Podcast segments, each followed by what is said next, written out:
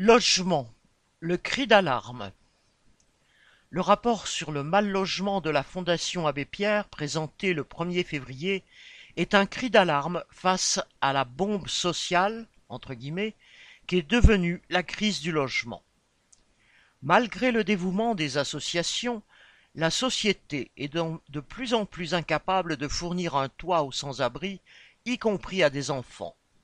La misère s'accroît plus vite que le nombre de places d'hébergement, au point que certaines structures organisent des rotations pour permettre à chacun d'y passer un moment. Pour plus d'un million de personnes, la seule solution pour avoir un toit est d'habiter un taudis.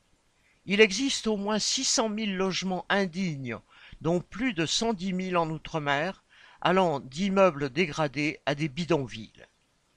Les chances d'obtenir un logement dit social s'amenuisent avec des demandes quatre à cinq fois supérieures à l'offre disponible annuellement. Leur construction est passée de cent vingt-quatre mille en 2016 à quatre-vingt-deux mille l'année dernière face à 2,6 millions de demandes. Les loyers et les charges sont de moins en moins abordables, car l'augmentation de la pauvreté se conjugue avec la disparition progressive des logements très sociaux entre guillemets, les moins chers.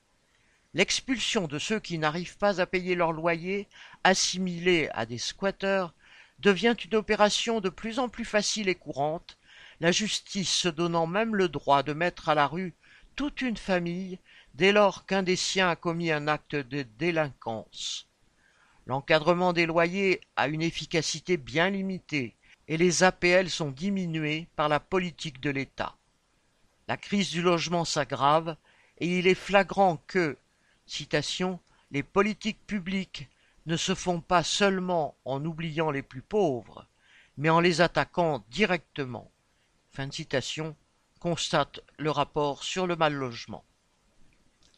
Jean